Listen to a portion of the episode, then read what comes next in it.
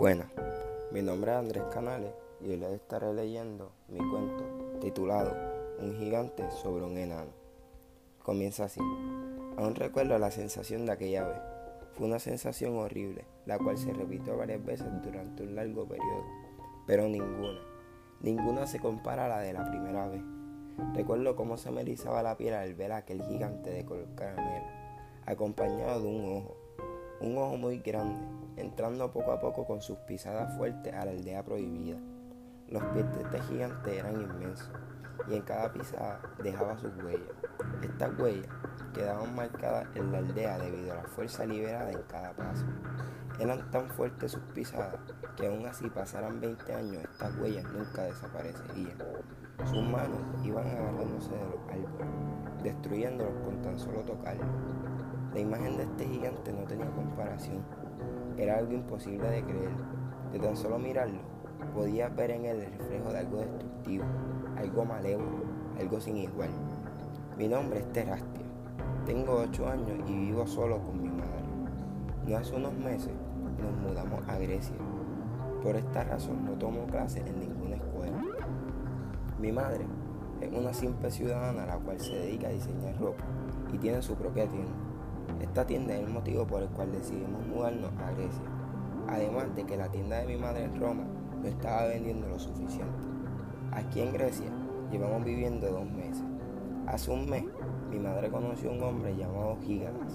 Este hombre es un extranjero, al igual que nosotros, de piel morena, bastante alto, cabello oscuro, unos ojos que parecen salir de su cara y una voz bastante gruesa. Mi madre ha establecido una relación amorosa con él. Las apariciones de este pavoroso gigante comenzaron con la llegada de Giga. Este gigante solo entraba a la aldea por las noches y se iba en las madrugadas. La primera vez que lo vi, recuerdo que apenas estaba comenzando el próximo día, es decir, apenas eran las 12 de la madrugada. Pero aquella vez el gigante solo se asomó en la aldea y se fue sin dar un paso hacia adelante para entrometerse a la aldea. Tal vez solo se asomó a la aldea porque ya había pasado la noche y comenzaba la madrugada. Así que a pesar de que me asusté al verlo, no caí en pánico porque él no actuó de manera violenta. Esto no sucedió la segunda vez que lo vi. Esta vez, con su gran ojo, observó toda la aldea y comenzó a adentrarse en ella. Esta era la primera vez que sucedía, el momento en el cual quedé atemorizado. Yo pude presenciar cómo el gigante destruía todo a su paso y cómo la aldea se hacía pedazos. Recuerdo que era un desastre, era algo inexplicable. Luego de ver esto no pude parar de pensar en ello y todos los días sentía la sensación que causó en mí. De solo pensar en eso se me erizaba la piel y vivía atemorizado de que volviera a suceder. Esto no fue la única vez que sucedió. Hubo más ocasiones en donde el gigante entraba sin permiso a la aldea y la destruía. Yo no entendía el motivo de su intromisión, pero sabía que para él era algo satisfactorio y le encontraba mucho placer. Cada vez que el gigante entraba de nuevo a la aldea, traía más destrucción para él. El gigante continuó entrando y trayendo destrucción para la aldea por un largo periodo de tiempo.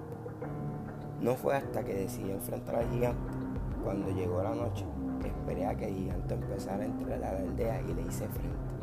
Al verlo, comencé a gritar y este me habló. Al hablar, noté que su voz era como la de Gigadas. Quedé asombrado. No podía creer que este gigante era él. Gracias a mis gritos, mi madre entró al cuarto y vio a Gigadas encima de mí. Ese gigante que destruía aquella aldea con sus grandes pies y sus brazos no era nada más y nada menos que un gigante encima de un enano. Aclaraciones para mi cuento. El nombre de Gigadas significa gigante en griego y Terastia significa enano en griego.